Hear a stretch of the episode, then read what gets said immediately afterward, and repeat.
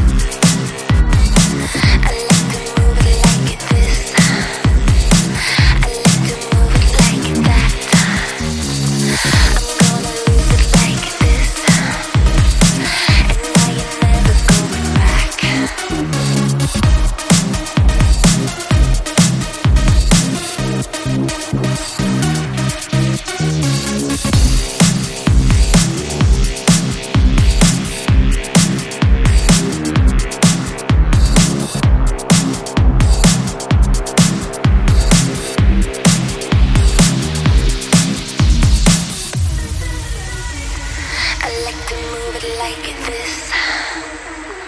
I like to move it like